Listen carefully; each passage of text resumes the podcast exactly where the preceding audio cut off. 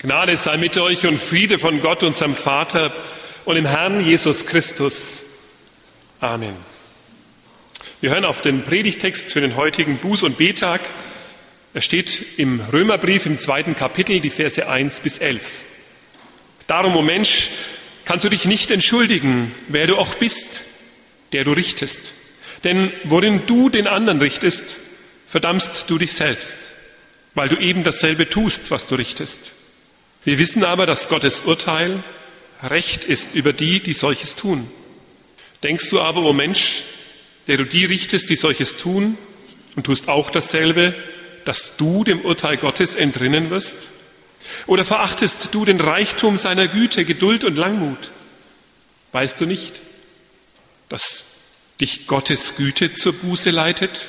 Du aber mit deinem verstockten und unbußfertigen Herzen häufst dir selbst Zorn an auf den Tag des Zorns und der Offenbarung des gerechten Gerichtes Gottes, der einem jeden geben wird nach seinen Werken. Ewiges Leben denen, die in aller Geduld mit guten Werken trachten nach Herrlichkeit, Ehre und unvergänglichem Leben. Ungnade und Zorn aber denen, die streitsüchtig sind und der Wahrheit nicht gehorchen, gehorchen aber der Ungerechtigkeit. Trübsal und Angst über alle Seelen der Menschen, die Böses tun, zuerst der Juden und ebenso der Griechen. Herrlichkeit aber und Ehre und Frieden allen denen, die Gutes tun, zuerst den Juden und ebenso den Griechen. Denn es ist kein Ansehen der Person vor Gott. Herr, wir bitten dich, segne dein Wort an uns. Amen. Liebe Gemeinde, Stellen Sie sich einmal vor, Sie kommen jetzt dann nach Hause nach dem Gottesdienst, schalten Sie vielleicht doch noch einmal eine Nachrichtensendung an. Und da hören Sie gerade den Nachrichtensprecher sagen, wundern Sie sich doch nicht immer zu über das, dass es so viele schlechte Nachrichten gibt, dass es so viel Unheil und Katastrophen gibt.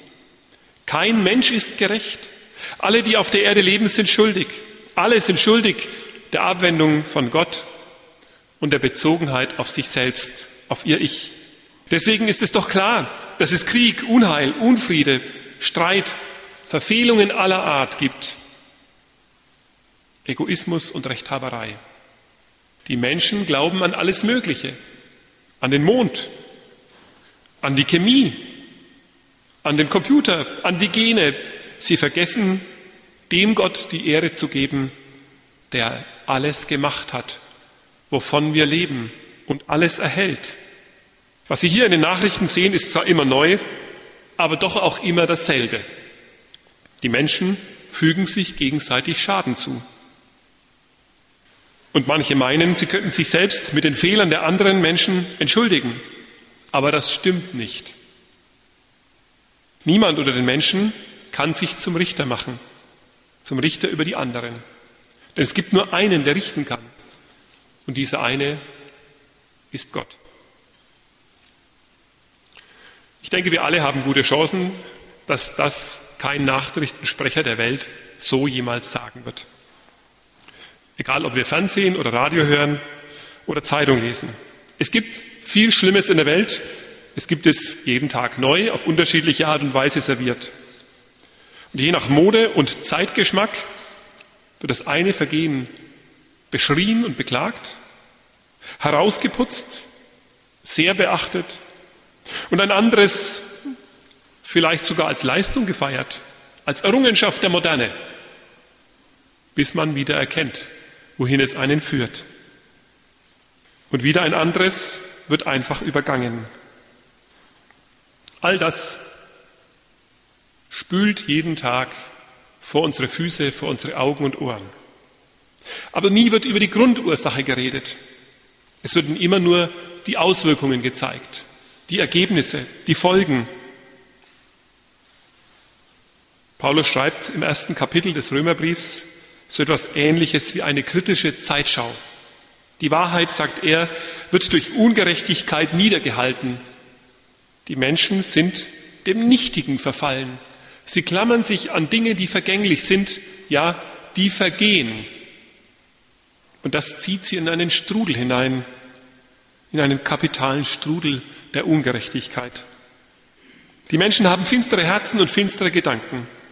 Nicht nur im ersten Kapitel des Römerbriefs steht das so, auch schon in den ersten Kapiteln des Alten Testaments. Menschen verehren die Geschöpfe und nicht den Schöpfer. Sie sind voll von Schlechtigkeit, Habgier, Bosheit, Neid und so weiter. Aber das alles sind nur die Auswirkungen einer falschen Grundeinstellung. Und diese falsche Grundhaltung ist die Abwendung von Gott. Die Bezogenheit auf mich, auf mich selbst und auf keinen anderen. Darum sagt Paulus, es nützt ja gar nichts, sich irgendwie gerechter zu fühlen als andere, vielleicht weil man das eine oder andere nicht getan hat. Die Grundschuld liegt in unser aller Herzen und diese Schuld heißt Abwendung von Gott. Keiner von uns wird selbst zu einem besseren Menschen, nur weil andere schlimmer sind oder Schlimmeres tun. Jede Abwendung von Gott ist Schuld und schlimm genug. Natürlich kann man da den Kopf ärgerlich schütteln und weiter zur Tagesordnung gehen. Wenn wir aber nicht im Kleinkrieg unserer Fehler stecken bleiben wollen, dann müssen wir der Schuld an die Ursache gehen. Und die Ursache der Schuld ist und bleibt immer dieselbe, unsere Abwendung von Gott. Darum begehen wir diesen Buß- und Betag. Darum überhaupt halten wir Buße für eine gute, für eine wichtige und richtige Sache weil es nicht um eine Geldstrafe geht. So könnte man das ja meinen, wenn man über Bußgeldkataloge nachdenkt, wie wir es aus der Straßenverkehrsordnung kennen. Zu schnell gefahren, macht nach Bußgeldkatalog 300 Euro und drei Punkte vielleicht. Im Parkverbot gestanden, ein Bußgeld von 10 Euro wird fällig. Um diese Art von Buße geht es hier nicht. Verwechseln Sie das bitte nicht, liebe Gemeinde. Wir brauchen eine andere Buße. Die Buße, von der die Bibel spricht, bedeutet ganz grundsätzlich Hinwendung. Wir brauchen eine Hinwendung zu Gott. Der grundsätzliche Schaden muss sich ändern. Dann kann vieles anders werden. Um es klar zu sagen, dein Leben und mein Leben braucht immer wieder die Zeit zur Hinkehr zu Gott. Zeit, sich Gott zuzuwenden, wir brauchen eine Zeit, um alles, was wir in unserem Leben mit uns herumschleppen, loszulassen und vor Gott liegen zu lassen, ihm zu bringen. Ja, liebe Christen, die Welt, in der wir leben, sie mag schlecht sein. Und wir mögen das auch beklagen. Wir mögen beklagen, dass die anderen noch viel schlechter sind als wir und größere Schuld haben und Fehler. Aber all das bringt uns ja gar nichts. Bringt uns nichts, auf die anderen zu schauen, auf sie zu zeigen. So ändert sich nichts in dieser Welt. Das wissen wir doch. Es ändert sich etwas, wenn wir anfangen, mit ehrlichem Herzen selbst vor Gott zu treten, zu Gott zu kommen und vor ihm ganz neu über unser Leben nachzudenken. Darum ist es gut, wenn wir Zeit zur Buße haben, wenn wir so einen Buß- und Betag haben und nutzen. Der schöne Satz in der Mitte unseres Abschnittes, er zieht unsere Augen auf sich. Wisst ihr eigentlich nicht, dass es Gottes Güte ist, die uns zur Buße führt? Was für ein wunderbarer Kernsatz zur Buße. So versteht Bibel Buße. Vor Gott nachdenken, das ist das eine. Aber wer wagt sich ehrlich vor Gott alles auszupacken, an die Probleme zu gehen, an die Nöte, die verfahrenen Lebenswege, die Sorgen auszupacken und sie Gott hinzulegen. Ach, wie tief steckt die Angst in uns. Wenn Gott es wirklich erfährt, wird er mich ernst nehmen? Wird seine Liebe mich tragen? Wird er verstehen die tiefste Sehnsucht meines Lebens? Oder wird er darüber hinweggehen?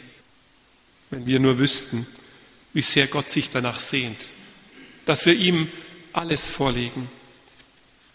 Gott hält doch das Gericht nicht zurück, weil er darauf wartet, dass wir noch mehr Fehler machen, Nein, wir alle müssten dem Gericht verfallen. Gott hält das Gericht zurück, weil er auf unsere Hinwendung zu ihm wartet. Er wartet darauf, dass wir in all den Fehlern das einzig Richtige tun, uns hinwenden zu ihm und zu ihm kommen. Alle Angst einmal zur Seite zu legen und ihm wirklich zu vertrauen, seiner Güte, seiner Barmherzigkeit zutrauen, dass er es gut mit uns meint und gut mit uns macht. Er will, dass ihr euch immer neu ihm zuwendet und ihm vorlegt, was ihm und was euch Kummer macht. In unserer Alltagssprache, das ist die große Gefahr, gebrauchen wir das Wort Buße immer wieder in einem anderen Sinn. Immer und immer wieder. Deshalb müssen wir sehr dringend und sehr deutlich unterscheiden, was biblische Buße meint und was nicht.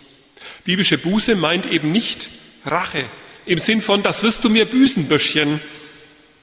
Buße ist auch nicht Selbstzerfleischung. Buße heißt im biblischen Sinn, und nur so ist es richtig verstanden, Umkehr zu Gott. Kommt wieder, kommt zu Gott. Gott, hier bin ich. Büßen und beten ist eines. Zu Gott kommen und ihm alles, was dein Leben angeht, sagen, anvertrauen, vor die Füße legen. Manchmal ist das schwer, weil wir genau wissen, alle miteinander, was wir eben gerade nicht Gott sagen möchten. Und manchmal ist es auch leicht, weil wir doch erkennen, wie liebevoll, wie gütig Gott ist, wie behutsam er mit uns umgeht, wie wichtig es ihm ist, unsere Verletzungen zu heilen. Er sagt, vertraut mir.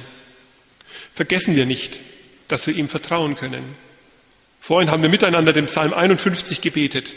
Es ist, ich weiß nicht, ob Sie daran gedacht haben, das Bußbekenntnis eines Mörders.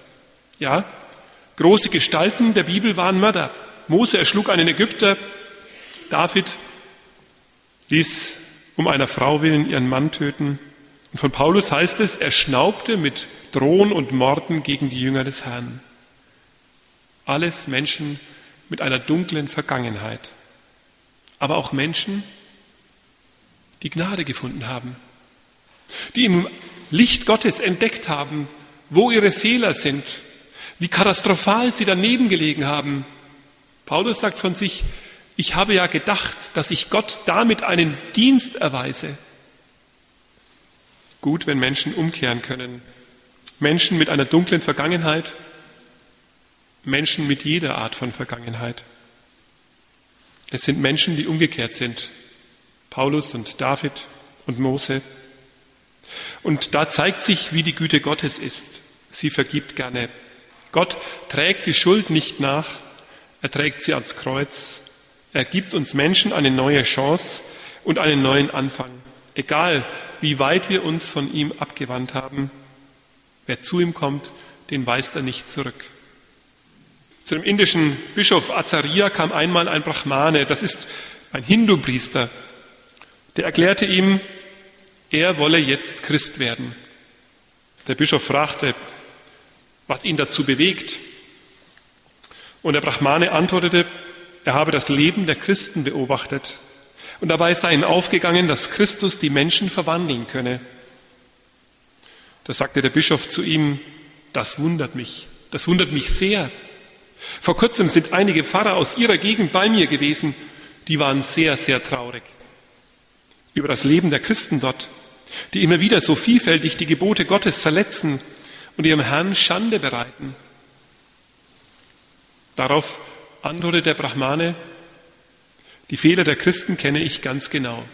Ich kenne sie sogar besser vermutlich als ihre Pfarrer.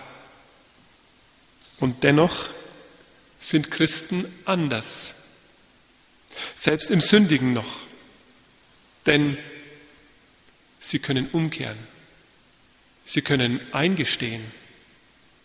Sie können Buße tun. Sie können sich verändern lassen. Begreifen wir das, liebe Gemeinde? Begreifen wir das als die große Chance unseres Glaubens? Nicht im immer besser, immer mehr, immer weiter, immer schöner, immer höher, immer schlanker, immer intelligenter, immer smarter liegt das Heil für diese Welt. Es liegt darin, dass wir als Menschen das eine Leben. Zu Gott könnt ihr immer kommen. Gott nimmt euch an, so wie ihr seid. Er nimmt ja uns an, so wie wir sind. Das ist unser Dienst, den wir zu leisten haben, dass wir uns nicht als die besseren Menschen proklamieren, die Gutmenschen, die heute so gesucht sind, die besser leben als alle anderen. Nein, dass wir als die leben, die immer neu Veränderung nötig haben. Ja, das wissen wir. Und Veränderung bei Gott suchen und nach Gottes Gnade auch finden. Begreifen wir das als die große Chance unseres Glaubens? Dass wir nicht festgelegt sind auf das, was wir uns an Falschem geleistet haben? Dass wir nicht festgelegt sind auf das, was uns misslungen ist, was daneben gegangen ist? Dass wir nicht festgelegt sind auf das, was wir zerbrochen haben? Nein, wir sollen freie Menschen sein, weil Gott uns frei spricht von der Vergangenheit, die uns anklagen möchte. So sieht Gott uns gerne als freie Menschen. Darum ist die Umkehr zu ihm ein Schritt in die Freiheit aus den Bindungskräften der Schuld und von allem, was uns niederdrücken möchte. Wir müssen nicht, liebe Gemeinde, wir können Buße tun. Gott sei Lob und Dank dafür. Darum seid auch ihr und bleibt es Menschen, die Buße tun, die zu Gott immer neu zurückkommen. Jeden neuen Anfang, wenn er ehrlich gemeint ist, wird Gott segnen, wird Gott begleiten. Buß- und Betag ist nicht das Letzte. Büßen und Beten, sich Gott zuwenden und mit ihm reden, ist das Erste. Immer der erste Schritt in eine neue Zukunft. Nicht umsonst. Gerade war ja Reformationstag vor wenigen Tagen. Nicht umsonst ist das die erste der 95 Thesen Martin Luthers, dass das tägliche Leben eines Christenmenschen Reue und Buße sei. Nicht aus falsch verstandener Selbstqual, sondern täglich neu. Ein neuer Anfang mit Gott, eine Hinwendung zu ihm, das ist keine Qual, sondern Lebenserfrischung. Sozusagen frisch geduscht und sauber neu angezogen. Gott möchte uns das schenken. Amen.